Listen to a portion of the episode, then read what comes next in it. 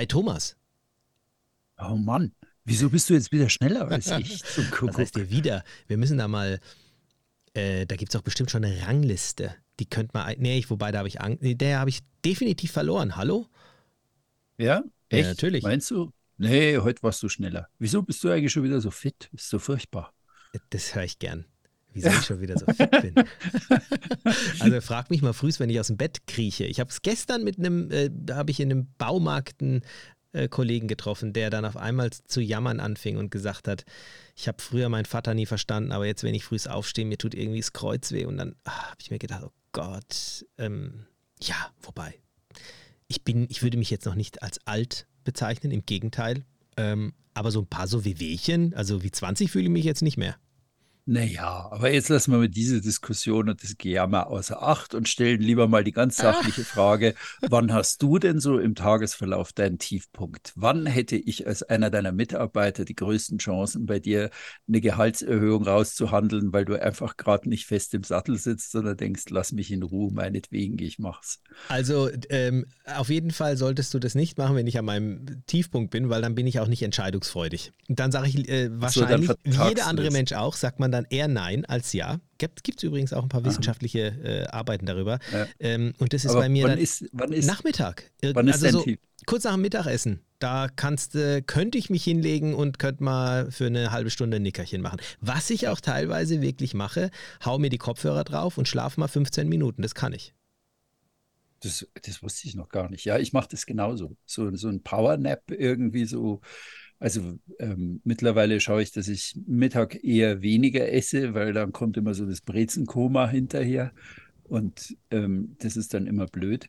Aber ähm, mir geht es genauso. Einfach mal mittags kurz die Augen zumachen oder einen richtig guten Espresso. Dann geht es auch wieder weiter. Nee, dann ich, dann ja, rollt muss, der Zug durch. Ich muss dann schlafen. ja, wir brauchen einfach viel Spaß. Lass es uns doch so sagen. Wir ja. Kerlchen brauchen einfach unseren Schlaf. Das stimmt. Sag, sag, mal, was hast du mitgebracht? Du bist mitgebracht. Habe ich ein Thema, oh, da bin ich sehr gespannt auf das Gespräch mit dir.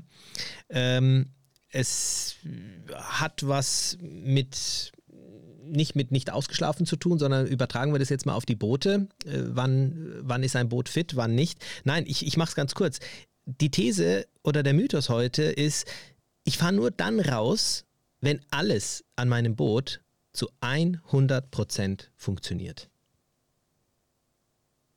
Es ist tricky, weil ich im ersten Moment denke, da sind wir ja in fünf Minuten fertig. Aber du hast dir ja was dabei gedacht und so einfach wirst du es mir wieder nicht machen. Ganz genau. Segeln ist mehr. Segelmythen im Podcast von und mit Thomas Kessbohrer und Ümit Usun. Thomas, ganz kurz mal, äh, ich würde es dann rausschneiden, aber ich sehe dich nicht mehr. Ich bin aber da. Ja, siehst du mich? Ja, ich sehe dich. Ist alles okay. Ich aber ich, du bist weg. Bei mir steht nur noch ein Bildschirm Zoom. Nee, Susanne, bist du noch da? Ja, ich bin da. Ich kann euch beide sehen. Okay. Wieso sehe ich ihn nicht mehr?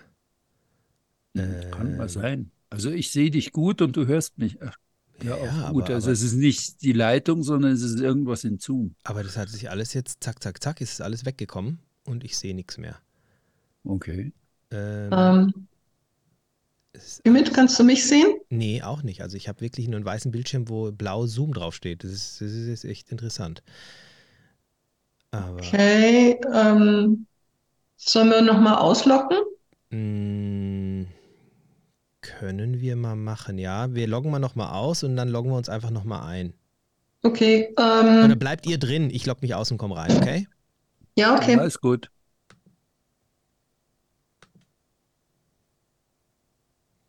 So, hört ihr mich?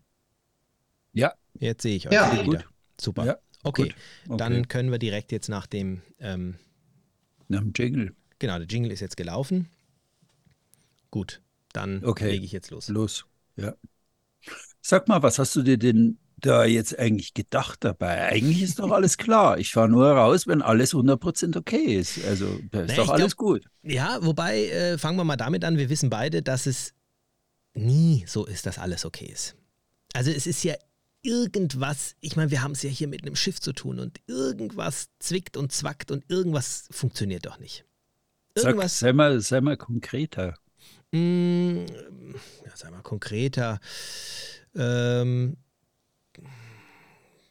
die. Ja, genau, ja ich glaube, ich weiß, was du meinst. Ins Thema ein, ja, aber ich, ich weiß, vorher, ich weiß, ich weiß, was du meinst. Ich, ich will eigentlich vorher von dir wissen, was ist es denn bei dir, wo du jetzt sagst, oh, das muss ich jetzt noch machen? Oder hast du das Gefühl, dass wenn du rausfährst, dass alles wirklich okay ist? Oder? Ja, also wenn ich jetzt das Thema höre, hätte ich auf Anhieb gesagt, ja klar, ich fahre nur raus, wenn alles 100% okay ist. Aber wenn ich dann genau drüber nachdenke, dann weiß ich, ja, da war doch die Fallwinch vorhanden, da ist irgendwas, die rastet nicht mehr ein und da war doch, eigentlich wollte ich doch da vorne dem, die Ankerwippe, wo meine Kette drüber läuft, die klemmt immer so ein bisschen und die wollte ich schon lange mal ausfallen, aber das ist sehr mühselig, weil ich schlecht rankomme und ungern da immer mit dem Oberkörper in meiner Ankerkiste verschwinde. Also das ist irgendwie naja, die Liste ist lang. Also wenn ich mir jetzt mein Handy nehme und da ist meine Reparaturliste drauf, da ist schon immer einiges. Ah, schon. da kommen wir der Sache schon näher. Ich äh, komme vor allem deswegen auf dieses Thema, weil berechtigterweise Charterkunden und auch ich, wenn ich ein Schiff übernehme, erst einmal das Schiff checkt und es kommt in den meisten Fällen einfach zu Punkten, wo man sagt, oh hoppla, da funktioniert irgendwas nicht hundertprozentig oder da hat der letzte Chartergast vielleicht hier was kaputt gemacht oder da fehlt eine Schraube ähm, oder es gibt dann eben auch größere Geschichten und da stellt sich natürlich auch immer ähm, die Frage, kann ich das Schiff so übernehmen? Oder nicht? Gibt es da etwas, was vielleicht sogar sicherheitsrelevant ist? Weil wenn ich als Skipper dieses Schiff übernehme, dann bin ich ja auch verantwortlich dafür. Also im, im, im, Zweifel sagt irgendwann der Richter, ja, sagen Sie mal, das haben Sie doch gesehen, wieso haben Sie das Schiff überhaupt übernommen? Ja, also wenn ich jetzt mal wirklich ähm, sicherheitsrelevante ähm, ähm, Mankos jetzt hier rauspacken äh, mhm. würde. Mhm. Beispielsweise die, mhm. was weiß ich, die Maschine, die startet nur bei jedem dritten Mal und ich weiß eigentlich nicht warum und sagt, naja, wenn es äh, beim dritten Mal startet, dann, dann reicht es vielleicht. Oder, oder sie fällt aus und dann ähm, äh, bin ich mit dem nächsten Hafenmanöver und mitten im Hafenmanöver fällt die Maschine aus. Also fände ich jetzt nicht so lustig. Also was ich damit sagen will, ist mal eine Sensibilität dafür zu bekommen, was an einem Schiff ja so Kleinigkeiten sind vielleicht, ähm, und was wirklich Punkte sind, wo man sagt, hey, stopp, also wenn das nicht funktioniert, da fahre ich mhm. jetzt nicht raus. Mhm. Und woran kann man das festmachen? Mhm. mhm. Also mal, naja, wenn ich jetzt über meine Fallwinch rede, also ja, das ist nicht gut, wenn sie defekt ist, aber ähm, ich kann zur Not das Segel hochziehen oder vieren kann ich sowieso, also drüber. Also das, das, das Fall ein bisschen vieren, je nach Bedarf und je nach Windstärke. Also es funktioniert schon, es ist so eine Einschränkung in der Bequemlichkeit. Nennen ja. wir es mal so. Es und ist mir auch wichtig, vielleicht auch jetzt für alle Zuhörer, es soll hier jetzt nicht darum gehen, dass, äh, dass ich da jetzt irgendwelche Probleme verharmlosen will. Also jetzt gerade zum Beispiel im Bereich Charter, das hat auch nichts damit zu tun, dass man jetzt ein Schiff akzeptieren muss, welches irgendwelche Schäden hat, ähm, aber diese nicht sicherheitsrelevant sind. Das sind zwei Paar Stiefel.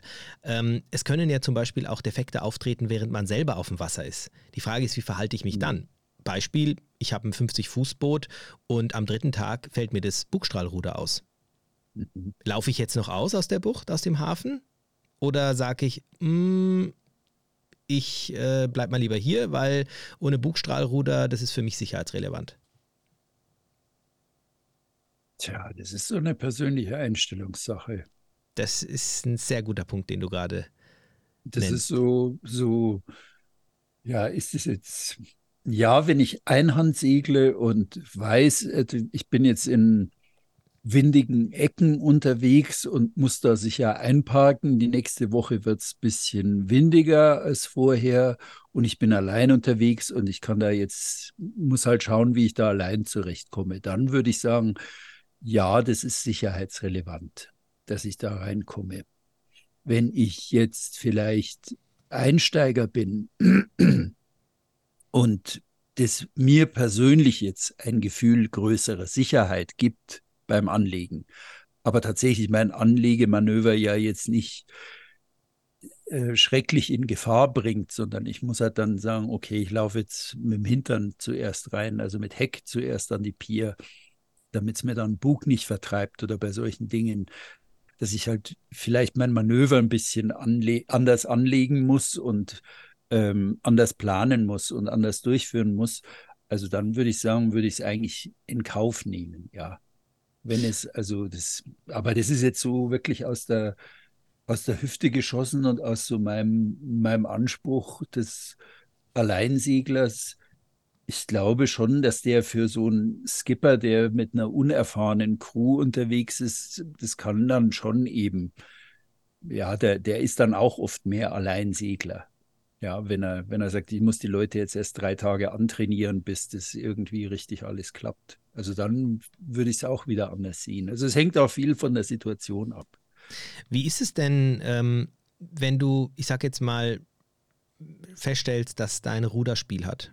Du gehst auf dein Boot und du willst los und du checkst gerade so alles und gehst ans Ruder und dann hast du auf einmal so fünf Zentimeter nach Steuerbord und dann macht es klack und dann greift und dann gehst du nach links, dann geht es irgendwie wieder fünf bis zehn Zentimeter nach links, dann macht es wieder klack. Bist du da jemand, der dann sagt, ja, muss man mal irgendwann festziehen, Leinen los und los oder bist du jemand, der sagt, ah, stopp mal, muss ich mir jetzt irgendwie angucken? Hm, das schaue ich mir schon an, weil ich gerne wüsste, was die Ursache ist. Also das darf ja nicht schlimmer werden.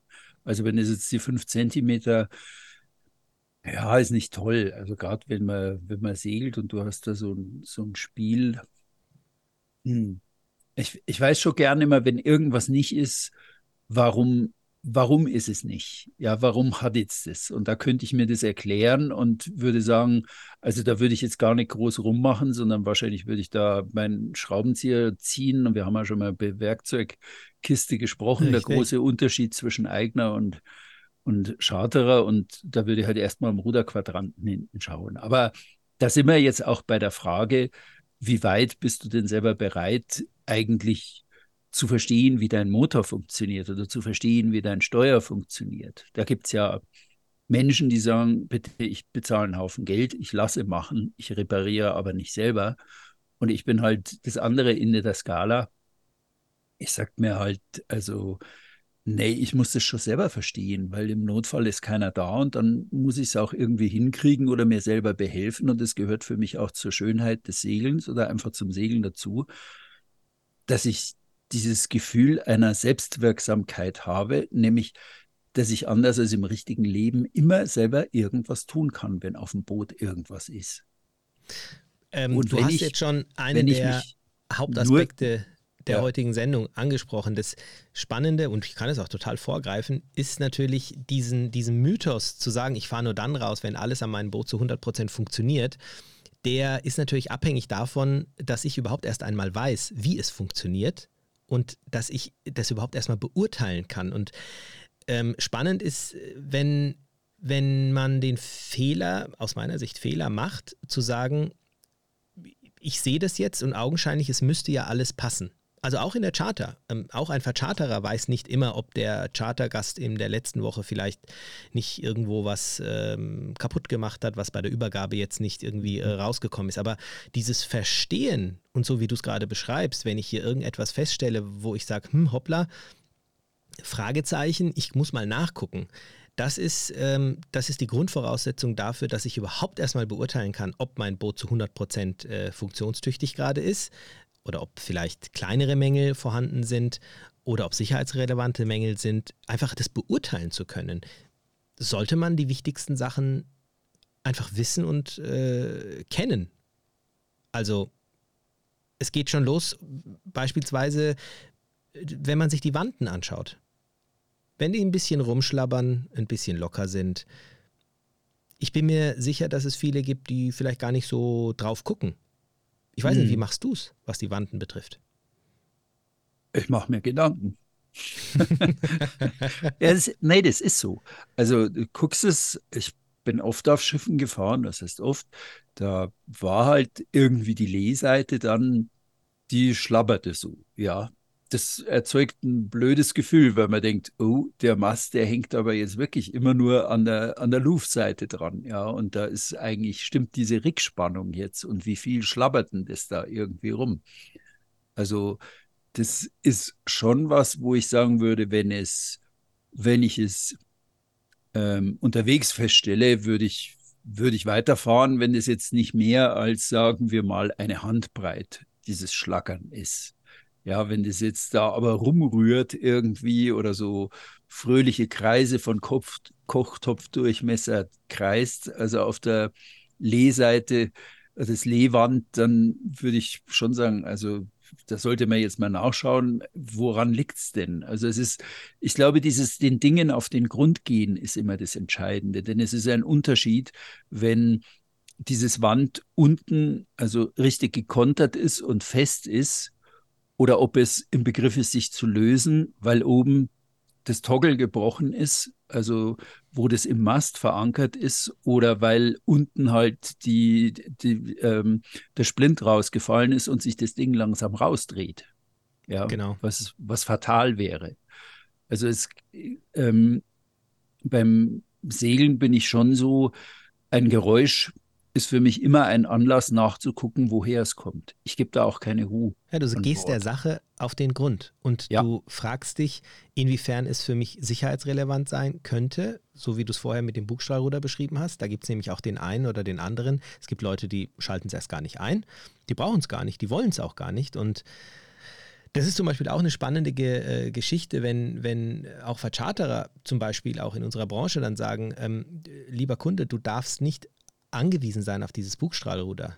Weil wenn du darauf angewiesen bist, allein damit begibst du dich eventuell schon in Gefahr, weil wenn dich unterwegs, ähm, wenn da irgendeine Tüte sich da drin verfängt und das Ding ist kaputt und du musst aber jetzt dann irgendwo anlegen, dann bist du schon in der Situation, dieses Schiff fahren können zu müssen. Und ich, es gibt hier einen Aspekt, den würde ich auch mal gern mit dir besprechen. Ich glaube, da weißt du auch so einiges dazu zu sagen. Ähm, diese Thematik ich fahre nur dann raus, wenn mein Boot zu 100% funktioniert, die ähm, beinhaltet ja viele Funktionen an Bord, die es früher ja gar nicht gab. Also ich kann mich noch daran erinnern, dass ein Kunde mal angerufen hat vor, das ist jetzt wirklich schon sehr lange her, ähm, und gesagt hat, oh, mein Boot hat gar keine Ankerwinch. Stimmt, damals, damals gab es auch Boote in der Charter, die mit Pinne waren oder eben mit ohne Ankerwinch waren, wo du die Ankerwinche mit eigener Muskelkraft hochgezogen hast. Ähm, deswegen ist man auch gesegelt. Und wir haben ja schon mal eine Folge darüber gemacht, äh, ob ein Schiff jetzt irgendwie groß und mords ausgestattet sein muss, um über den Atlantik segeln zu können. Mhm. Ja, mitnichten. Ne? Ich meine, aber wo fängt es an und wo hört es auf? Also gibt es ein paar Dinge der neueren Generation, auf die du nicht verzichten willst, wenn du auf dem Wasser bist? Aha, unser Lieblingsthema. Ümit, Friend of Gizmos und Thomas, Friend of Purism. Ja, schau ich mal, so, ob ich ja. dich jetzt rankriegen kann hier in der Folge damit. Gibt es irgendwas von den neuen Dingen, die nicht funktionieren?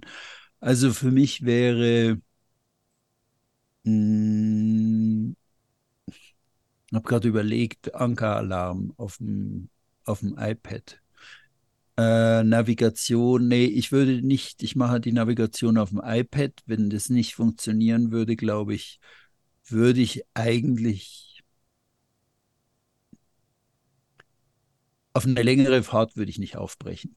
Wobei ich immer sagen muss, dieses Aufbrechen. Ich bin ein strikter Verfechter von, ich will aus dem Hafen raus. Ja, es gibt da oft diese Situation, wo, wo Leute auf eine Langfahrt gehen wollen und dann reparieren die und machen das noch und dann muss das jetzt noch rein und dann bauen wir noch schnell ein Bussystem da ein, das ja. alles mit allem reden kann und also da bin ich so sozialisiert, dass ich einfach so einen Fahrplan habe und sage, okay, vier Tage stecke ich jetzt ins Boot.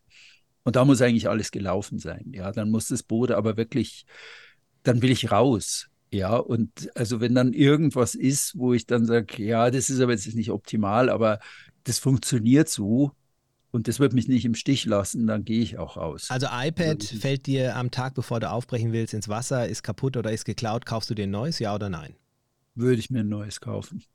Also, ja. ja. aber ich habe ja mindestens eine Redundanz an Bord. Ja, klar, also aber ein, ich, ähm, iPad habe ich noch dabei und der ist für fertig. dich, das also muss funktionieren.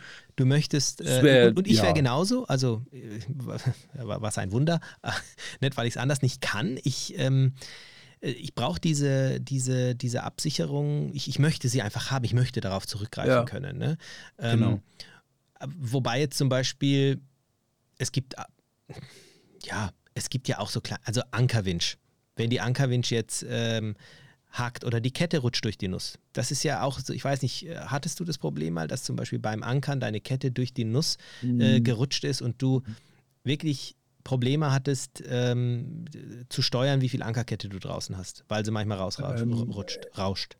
Ja, würde ich, das würde ich reparieren lassen, weil ähm, also wenn es eine Achterkette ist, dann ähm, ist es einigermaßen okay. Ich habe aber auch schon so von Zehnerketten gehört, dass die einem schon ganz schöne ähm, Schläge versetzen können, wenn die da ausrauschen. Und wie, also wenn ich, ich stelle mir vor, die hüpft da runter und das rauscht dann durch. Und wie bringst du das Ding jetzt zum Stehen? Ja, das ja, rauscht ja aus. Gar nicht.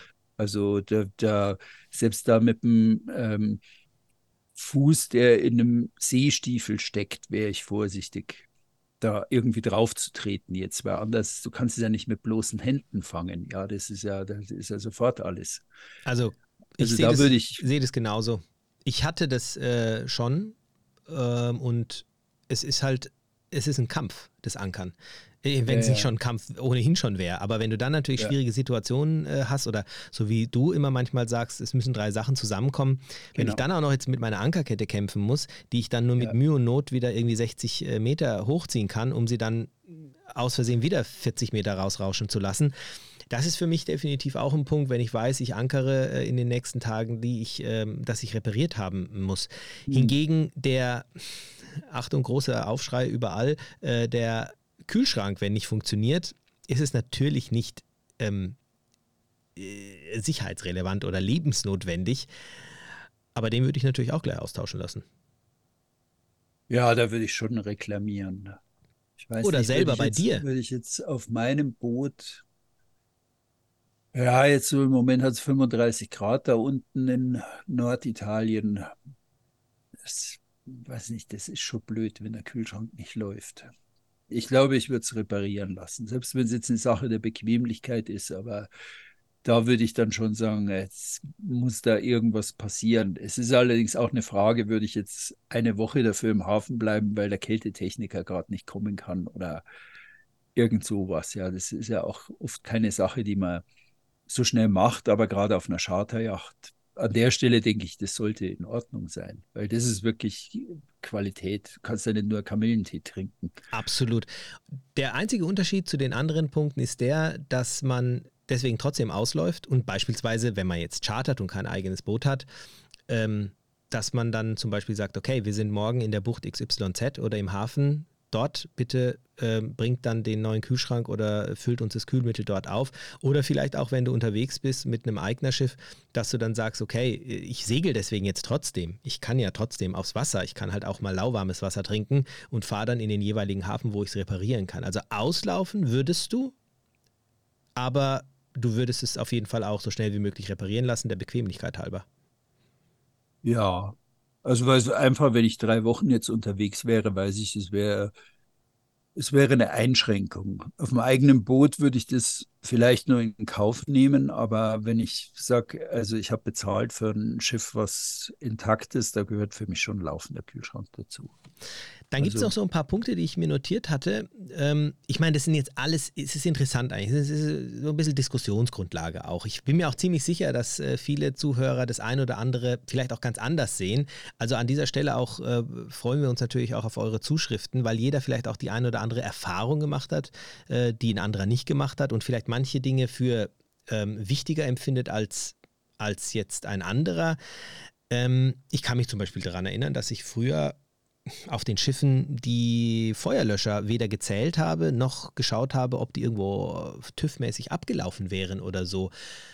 Wenn jemand mal ein Feuer erlebt haben sollte auf dem Boot, bin ich mir ziemlich sicher, dass der nie wieder auf ein Schiff geht, ohne die zu checken und auch nicht auszulaufen, wenn die nicht A vollzählig und B voll funktionsfähig sind. Wie, wie siehst du das oder wie, wie, wie handhabst du das, Thomas? Auf deinem eigenen Schiff? Ich handhabe das, was Feuerlöscher angeht, muss ich sagen, eher nachlässig an diesem Punkt, weil ich einfach weiß, dass ein Feuerlöscher ist wirklich das aller, aller, allerletzte Mittel, weil wenn da dieser Schaum da drin mal steht, das richtet eigentlich am Schiff mehr Schaden an, als man das eigentlich für möglich hält. Hast Denn du denn eine Feuerdecke? klebrige Zeug, Eine Löschdecke? ich habe vier verschiedene Löschdecken auf dem Boot. Wow. Einerseits, ja, und zwar an allen relevanten Punkten. Ich habe eine neben dem Herd, also eine Löschdecke, die wiegt ja auch nichts. Ja, Richtig. die wiegt so 400 Gramm. Ich habe eine neben dem Herd. Also da bin ich total akribisch. Und da schaue ich auch jedes Mal, wenn ich aufs Boot gehe, dass ich mich überzeuge, okay, wo waren jetzt die Punkte nochmal, wo ich die Dinger versteckt habe? Weil irgendwo will ich die ja auch nicht so offen haben, sondern die laufen halt unter einer Leiste, unterm Küchenschrank. Und das schaue ich mir wirklich immer an oder bringe das auch meinen Mitseglerinnen bei. Okay, hier ist der Herd und 30 Zentimeter schräg rechts davon ist die Feuerlöschdecke und da ziehst du jetzt einfach an diesen beiden Är Ärmchen, an den schwarzen und dann ziehst du die da drüber. Du hast jetzt gerade. Ja. Und da, da ist die für den Motor. Und da ist die bei den Leckstopfen ist noch eine. Und da ist noch eine irgendwie auf dem Schuhschrank, wenn irgendwo im Boot, im Salon jetzt selber was ist.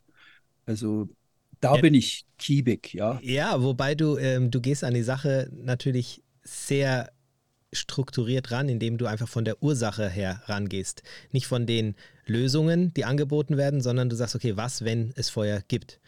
Und ähm, spannend ist zum Beispiel auch, es ist ein Tipp an jeden, der vielleicht äh, auch auf Charterjachten unterwegs ist, sich solche Dinge mal anzuschauen und eine Folie äh, mitzunehmen, ähm, die man mit so einem wasserlöslichen Stift beschreiben kann. Auf dieser Folie ist einfach nur ein Schiffsriss, im besten Fall sogar der Schiffsriss von dem äh, Boot, auf dem man ist.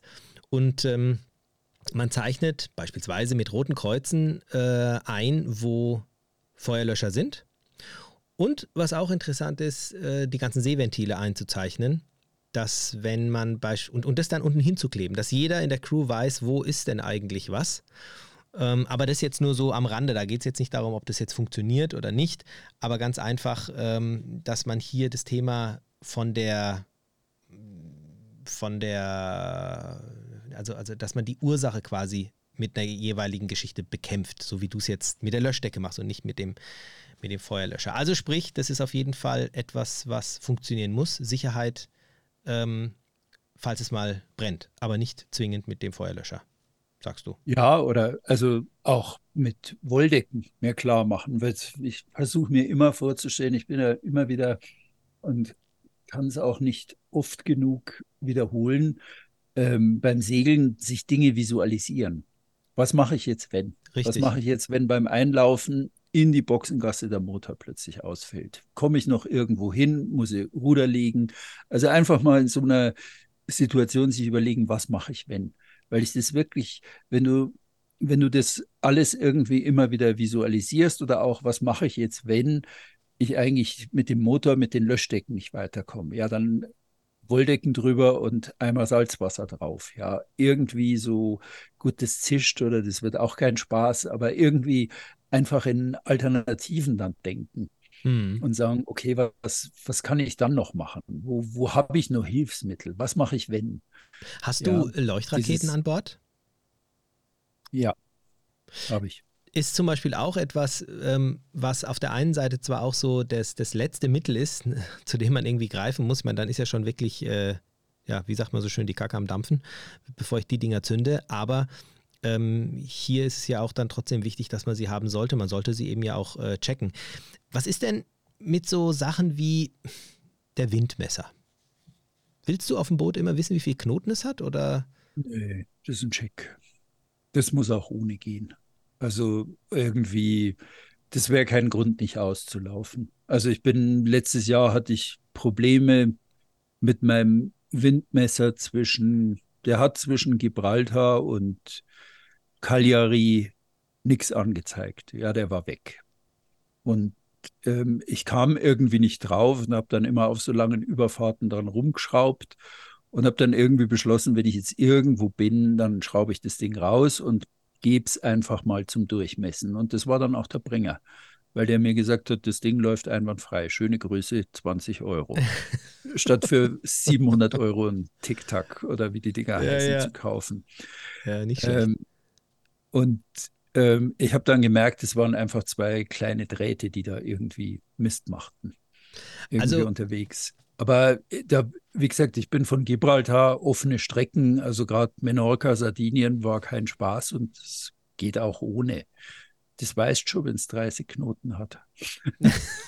das stimmt.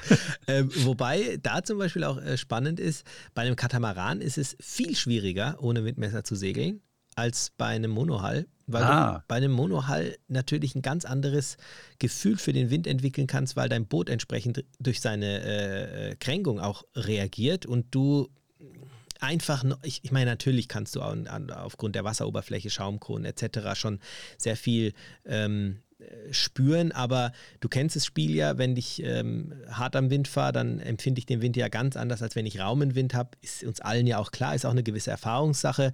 Aber bei einem Cut ist es wirklich so, dass, ähm, dass es sogar Tabellen gibt, dass bei so und so viel Knoten äh, man in dem einen oder anderen Ref sein sollte, weil die teilweise ja auch so konzipiert sind, die kippen ja nicht. Also da bricht vorher der Mast.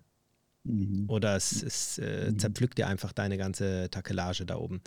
Insofern, Echt, da gehst du nach, nach Windmesser, nicht nach, nach Gefühl. Also, ja. Also, dass du jetzt wirklich sagst, mhm. also das ist jetzt irgendwie das fühlt sich jetzt nicht gut an, das Boot ist zu schnell, also der Winddruck ist zu groß. Oder ja, du spürst eben diesen ja Winddruck nicht so gut wie beim Segeln. Du hast, du schießt auch nicht irgendwie äh, in den Wind, wenn dazu, mhm. also es ist nicht zu vergleichen mit einem Monohull. Aber spannend eben auch, weil, mhm. weil auch hier wiederum die Relevanz dieser, äh, dieser Funktion an, an Bord einfach nochmal sich äh, unterscheidet.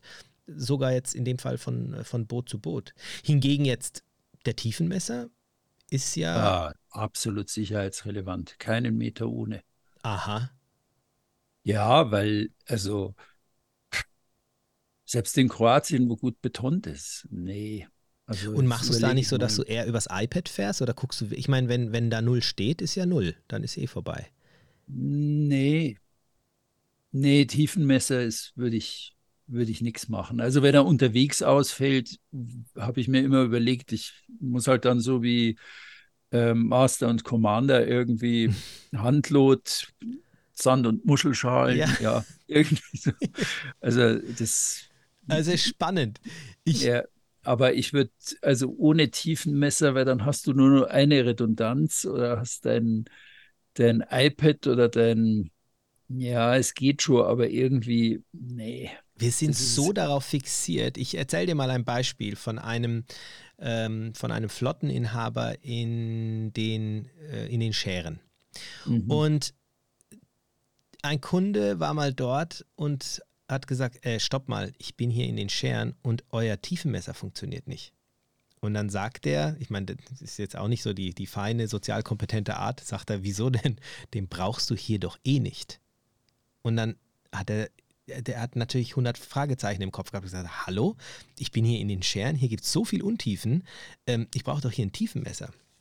Und ich habe den mal auf der Messe gesprochen, habe gesagt, ne, Mensch, äh, ich kann mich noch daran erinnern, Fall XY, sagt er, Ümit, das Problem ist bei uns, bei uns, in unserem Revier, also wir reden jetzt hier von den Scheren, mhm. ähm, du hast von 0 auf 100, beziehungsweise umgekehrt. Also wenn dein Tiefen, der, es ist nicht so wie in Kroatien oder so, dass es langsam weniger wird, sondern der Tiefenmesser, der zeigt dir alles im grünen Bereich ein und auf einen Schlag sitzt du auf. Und wenn du dich nicht mhm. daran gewöhnst, in die Karte zu schauen, wenn du dich nicht daran gewöhnst, über, ob das jetzt Navionics ist oder, oder dein Kartenplot auf dem Boot, ähm, dir, das, dir das wirklich ähm, zu visualisieren, wo du dich gerade befindest, dann bringt dir der Tiefenmesser tatsächlich gar nichts. Weil hm. solange du in der ja, Fahrrinne bist, bist du drin und ansonsten ähm, bist du darauf angewiesen, in die, nach vorne zu schauen, aber nicht direkt unter dich. Also auch spannend, weil das offensichtlich auch so ein bisschen eine Reviergeschichte ist, weil wenn ich jetzt in die Karibik gehe, wo das sehr seicht, also sehr langsam ansteigt, das Wasser, dann kann ich natürlich anhand des Tiefenmessers perfekt mir den Ankerplatz raussuchen ähm, aber das hätte ich jetzt zum Beispiel in den Scheren überhaupt nicht. Also nochmal, Kroatien hatten wir ja schon ein paar Mal. Kroatien ist vorbildlich betont und befeuert. Ähm, da ist mir tatsächlich noch nichts untergekommen, also keine Untiefe, die jetzt nicht irgendwo markiert gewesen wäre, da müsst ihr schon lange überlegen. Anders Griechenland, anders Sizilien. Da rummst du einfach irgendwo mal drauf. Aber, ja, weil ja. da, da Aber bringt uns da See- der Tiefenmesser was? Ja, schon. Weil du, wenn du im richtigen Moment hinschaust und sagst, also das ist jetzt komisch hier, die Hafeneinfahrt, da bin ich mal drauf gerumst. Das ist jetzt, das ist jetzt irgendwie komisch. Ich taste mich da jetzt mal ganz langsam ran. Ja, Mhm. es geht ja nicht nur, also dieses Argument mit von null auf, äh, von 10 Meter auf 30 Zentimeter ist in einer Sekunde. Also man, ich navigiere auch oft mit dem Tiefenmesser. Ich fahre, wenn es irgendwo Nacht ist, fahre ich der 10-Meter-Linie entlang.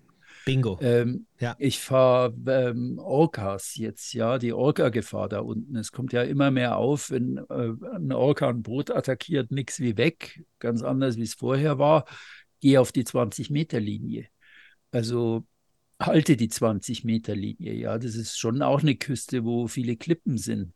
Also manchmal ist es ja wirklich, das ist ein Navigationsinstrument, Also vor allem in der Nacht oder äh, am Ankerplatz. Genau, und das Ähm, sind nämlich oh. auch die Punkte, die ich jetzt für mich so rausnotiert habe. Der äh, Tiefenmesser ist auf der Überfahrt, weil da jetzt irgendwo eine Untiefe ist, wenig hilfreich. Wenn ich allerdings jetzt äh, in einer Bucht bin und ich suche mir hier das schöne Plätzchen, dann ist es ähm, eine sehr wichtige Navigationshilfe, weil ich ja auch bei den Tiefenangaben in der Karte, man bedenke mal die Tiden, ähm, ja auch nicht immer die genaue Tiefe drin stehen habe, nicht die tatsächliche Tiefe. Und es kann ja schon das eine oder andere Mal relevant sein, ähm, in gewissen Revieren, dass Ebbe und Flut hier doch ein bisschen was auch ausmacht.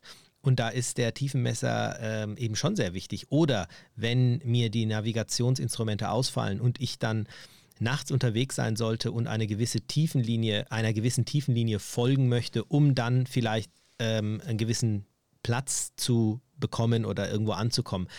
Also es ist spannend, wofür dieses Gerät sonst noch so da sein kann. Ja, aber es kann ich wirklich guten Gewissens sagen, ein Landfall in Kroatien, in einen Hafen, den ich nicht kenne, wenn ich da um Mitternacht reinfahre, ähm, so weit wie geht, 10 Meter Linie folgen. Ja. Ja, Also ich gucke auch immer drauf, ähm, in jedem Hafen, in jeder Bucht und äh, check das irgendwie doppelt mit meiner Anzeige auf dem Plotter, dass ich sage, okay, jetzt müsste eigentlich da vorne, äh, müsste es nochmal Genau. zwei Meter runter und das beruhigt mich einfach zu wissen, okay, es ist wirklich so und äh, Genau. dann, dann ist das ganz, äh, ganz gut. Mhm. Ähm, wie schaut denn das Thema Batterien aus? Also Batterien sind ja inzwischen wichtig, weil je mehr Geräte wir auf dem Boot haben, desto mehr brauchen wir auch, äh, ja, brauchen wir auch Strom. Und Batterien sind ja leider Gottes bei uns in der Branche immer noch zu einem großen Teil, ja, jetzt nicht die modernen Batterien, sprich bei 50 Prozent, wenn du die mal aufgebraucht hast, dann ist es schon nahe tiefenentladend, wenn du über 50 Prozent gehst und man muss immer auf die Batterie schauen. Ähm, eine Batterie, die nicht mehr so 100 Prozent in Schuss ist, ist es für dich etwas, wo du sagst, boah, nee, gehört sofort ausgetauscht oder sagst du, nee, dann haushalte ich halt noch ein bisschen? Hm, Wenn du sie genau einschätzen kannst. Also als Eigner, wenn Batterien, die sind ja jetzt nicht von 0 auf 100 plötzlich lame, Ja, sondern ähm, du lebst ja mit deiner Batterie und merkst, oh, der geht's gerade nicht so gut. Ja, die ist ja ein, ein, ein Mitglied deiner Crew. Und du beobachtest es dann auch mit den einfachsten Mitteln, irgendwie mit dem simpelsten Spannungsmesser.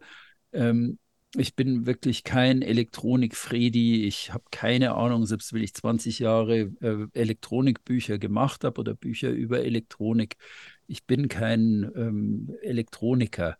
Aber trotzdem, du lebst dann mit der Batterie, mit der schwachen und ähm, du weißt dann, okay, jetzt muss ich halt einfach motoren, dass sie wieder voll ist. Also wenn du, wenn du das, das Ausmaß dieser Schwäche begriffen hast, dann kannst du da sehr wohl ein Viertel oder ein halbes Jahr damit rumfahren, weil das war halt vor 50 Jahren war es ja auch noch nicht anders, dass die Batterie halt leer war und dann motorte man halt. War meistens nervig, wenn man es mitten in der Nacht am Ankerplatz tat und stundenlang der Motor lief zur Freude der Ankerlieger. ja die habe ich ganz gern, die Leute. Ja, siehst du, aber so, es war in den 70er Jahren. Es gab ja, Ja. kein Solarpanel und gar nichts. Und ähm, wenn man da seine Batterie kennt, auf der anderen Seite auf dem Charterschiff, wenn die Batterie nicht in Ordnung ist, da würde ich so, schon sofort reklamieren, weil ich einfach nicht, also mit diesem Defekt mitgewachsen bin, ja. Das ich bin da nicht im ja. Thema. Nee, Ja. du hast vollkommen recht und du gehst wieder mit dem richtigen ähm, Ansatz an die Geschichte ran. Du musst einfach wissen, was dieses, äh, was dieser Defekt eigentlich bedeutet. Du musst, du musst ihn verstehen. Du musst wissen, was, was, Ja. was hat das jetzt für Auswirkungen für mich? Heißt es jetzt, ich kann keine Lichter mehr anmachen oder heißt es, ich kann jetzt einfach nur ähm, ich muss jeweils eine Stunde am Tag mal den Kühlschrank irgendwie ausmachen oder so. Wobei ich da auch schon wieder viel dazugelernt habe.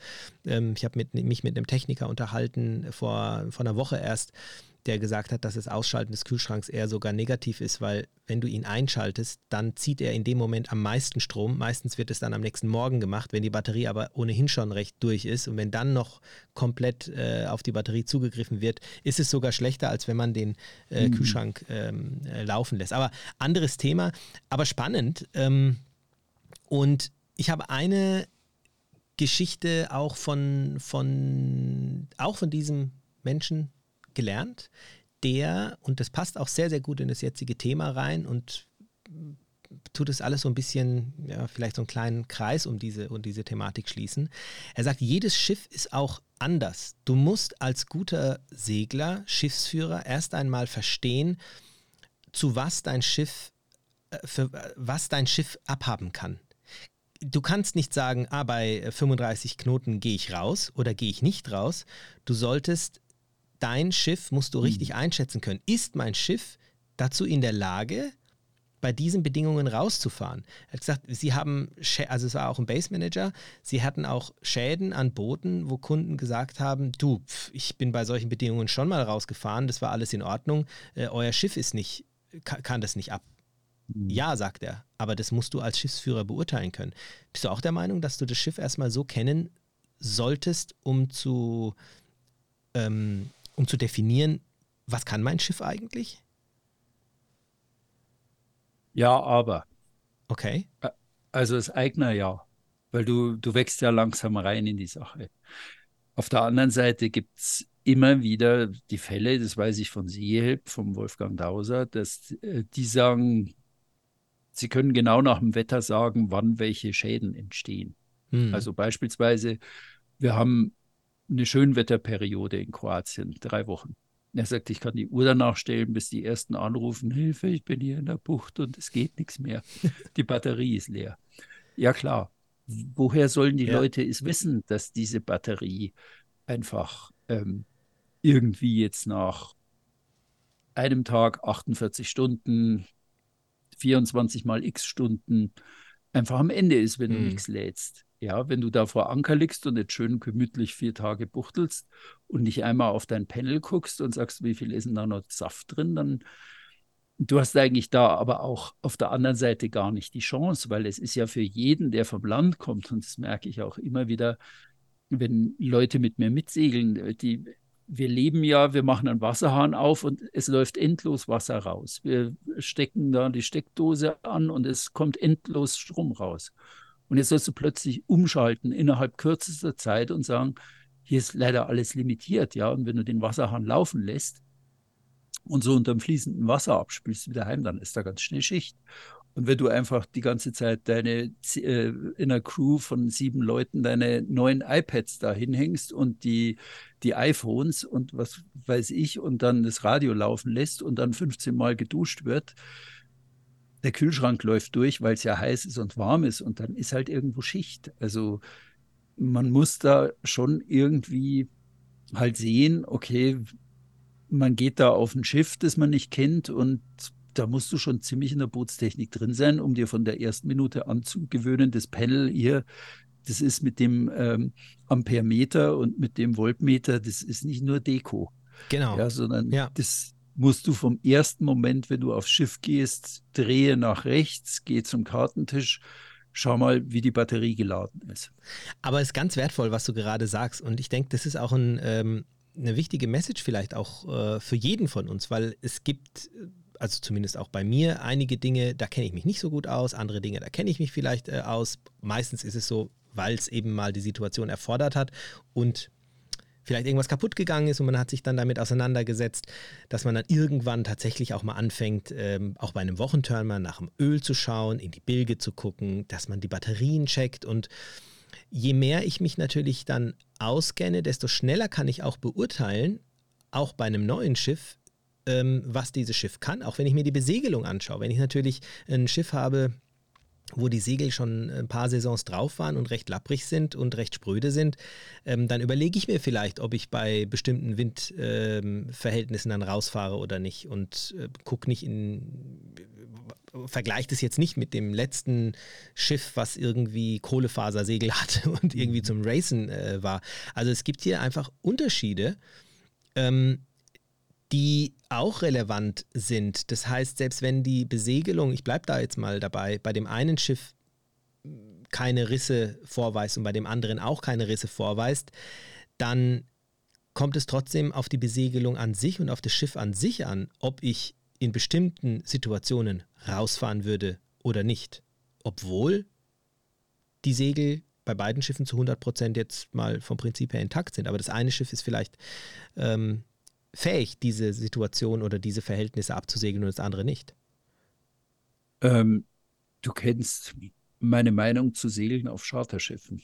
Ja, dass, dass die eigentlich meistens, also ich habe das x-mal erlebt und es war dann auch einer der Gründe, warum ich selber ein eigenes Boot haben wollte, weil manchmal war nicht mal mehr Aufkreuzen möglich. Das kann heute anders sein. Und ja, es ist aber teilweise so, wie du sagst. Es, das ist, ist beim, ne? klar, es wird auch sehr unsachgemäß damit umgegangen, ja. Also das wird halt ähm, irgendwie angeknallt oder blöd dran gezogen oder was weiß ich. Ich vermute mal, so ein Vorsegel geht da schneller kaputt, als wenn du selber halt drauf achtest. Aber ähm, bei den Segeln hätte ich, was will ich da jetzt ändern, ja? Wenn das das merkst irgendwie unterwegs, dass du damit nicht aufkreuzen kannst und dann musst du dir halt behelfen und sagen, dann kreuze ich halt unter Motor auf, nämlich geradewegs gegen an. Es ist halt dann so. Ist, es ist blöd, aber ähm, die Erwartung, dass die Segelgarderobe so ist, dass ich da richtig Spaß auf der Kreuz habe, die habe ich beim Charterschiff eigentlich relativ früh an den Nagel gehängt. Ja, es ist, also ich, ich, muss sagen, es ist, es ist wirklich unterschiedlich. Es gibt Charterer, die legen sehr viel Wert darauf, ähm, dass es Segeljachten sind, die wirklich gute Besegelung haben.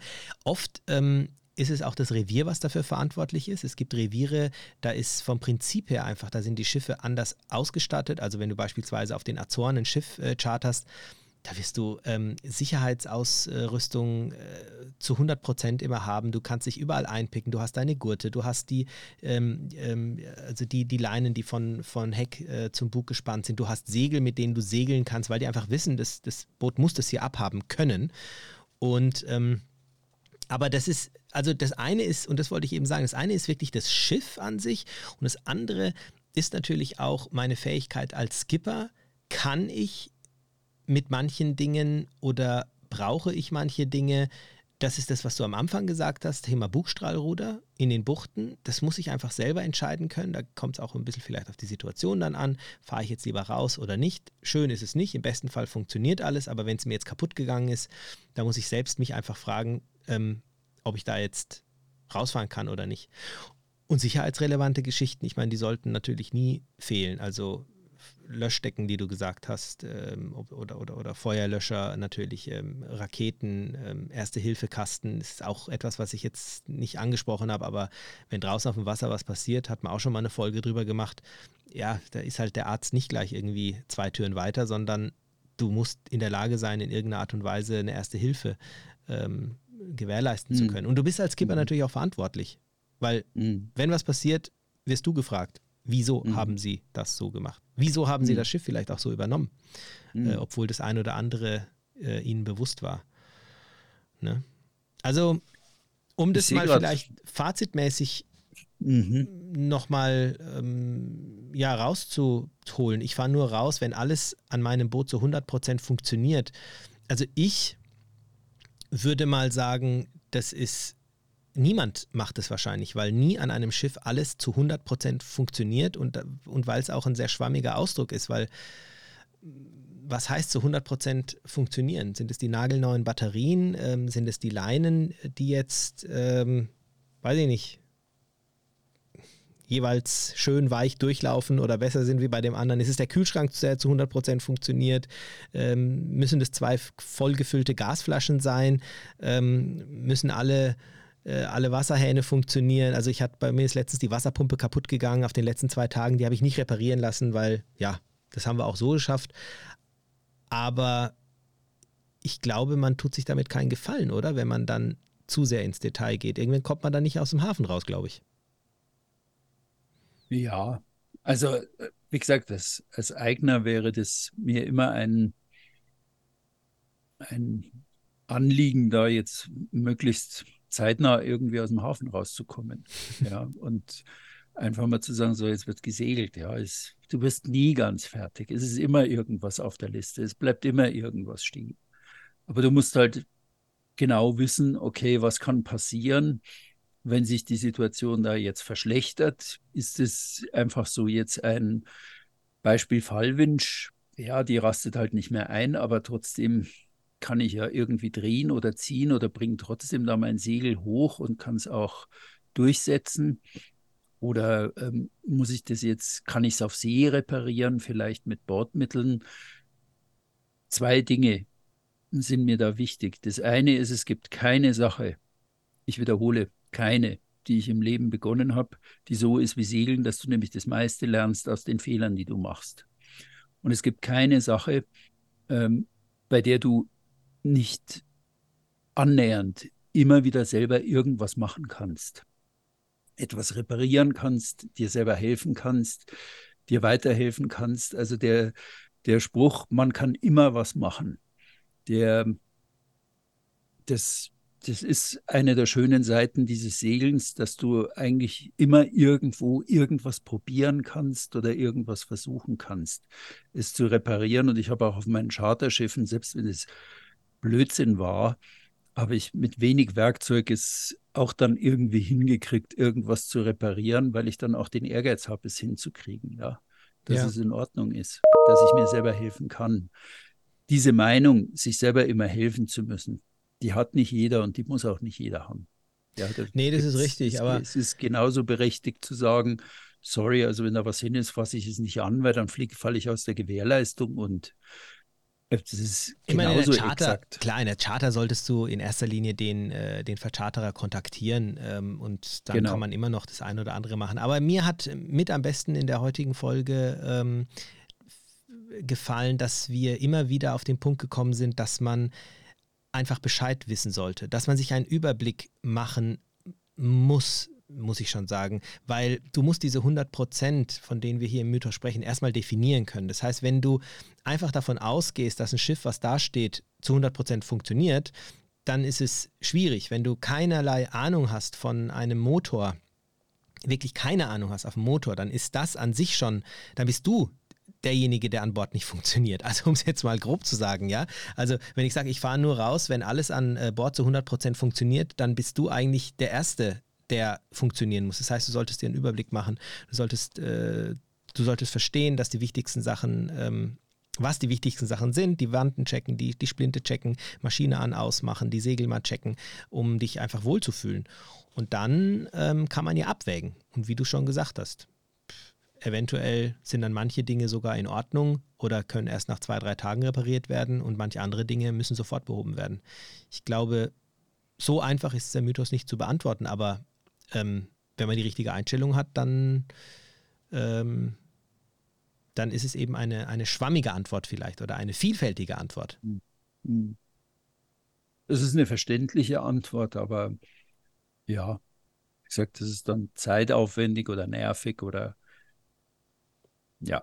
Ja, also, du musst beurteilen können einfach. Aber damit, genau, also das ist zumindest mein Fazit. Haben, den, den, den Willen haben, den Dingen auf den Grund zu gehen und ja. sich da ja. irgendwie eine Meinung zu bilden. Also den, du kamst mir übrigens heute mit der Folge zuvor. Ich hatte nämlich irgendwie für mich selber notiert, Motor muss ich doch nicht wissen, wie der funktioniert. Ja, Ach, das schön. ist die war, zielt aber in genau die gleiche Richtung. Also, weil das kann man auch kontrovers diskutieren. Ich könnte es mir nie vorstellen, Also es gehört einfach dazu. Also ich weiß nicht, dass man auch als, ähm, also auch wenn ich auf Charter bin, ähm, dann gucke ich einmal am Tag den, in die Motorbilge, ob da irgendwas rausläuft, ob da Kühlwasser steht, ob da irgendwas rumseicht und messe einmal am Tag einen Ölstand und gucke mir das Öl an am Messstab, ob das in Ordnung ist. Das mögen manche als Paranoia halten, aber ähm, gehört für mich dazu, genauso wie beim aufs Boot kommen, halt aufs Panel gucken, wie ist die Batterie beieinander. Fühlt sie sich wohl oder geht sie nicht so gut gerade? Ja, also, also jeden Tag in die, äh, mir den, den, Motor so checken wie du, finde ich gut. Mache ich persönlich nicht, aber das wäre mit Sicherheit auch eine interessante Folge gewesen, die, denke ich mal, äh, sehr ja, eng auch an dem äh, sich äh, orientiert hätte, so wie wir heute gesprochen haben. Also ja, bin mal gespannt, auch was ihr da draußen so denkt und was ist für euch denn so sehr relevant und vielleicht auch nicht relevant. Ähm, könnt ihr uns gerne schreiben. Freuen uns darüber, einfach auch mal um zu hören, wie ihr das so, wie ihr das so seht. Und gerne könnt ihr natürlich auch mit ein paar neuen Mythen um die Ecke kommen. Und uns natürlich auch kritisieren, ob positiv oder negativ. Ähm, ja, ist jede Kritik äh, willkommen. Und ja, das ist eigentlich soweit von mir, lieber Thomas. Nächste Woche bist du wieder dran. Nächste Woche bin ich wieder dran, genau. Liebe Männer, das war heute ein Thema für euch, würde ich jetzt mal ganz genderunkorrekt sagen, weil ähm, ja, strengt euch mal an, guckt auf Strompanel und guckt in die Motorbilge einmal am Tag, ja. Und schreibt uns, was ihr drüber denkt. Sehr okay. Cool. Frauen dürfen auch in die Motorbilge gucken, so ist es nicht. Und auch auf Strompanel. Ja. Okay. In diesem Macht's Sinne. gut. Vielen Dank euch Bis allen bald. und dir, lieber Thomas. Bis dann. Ciao, ciao. Tschüss. Tschüss, Ümit. Ciao.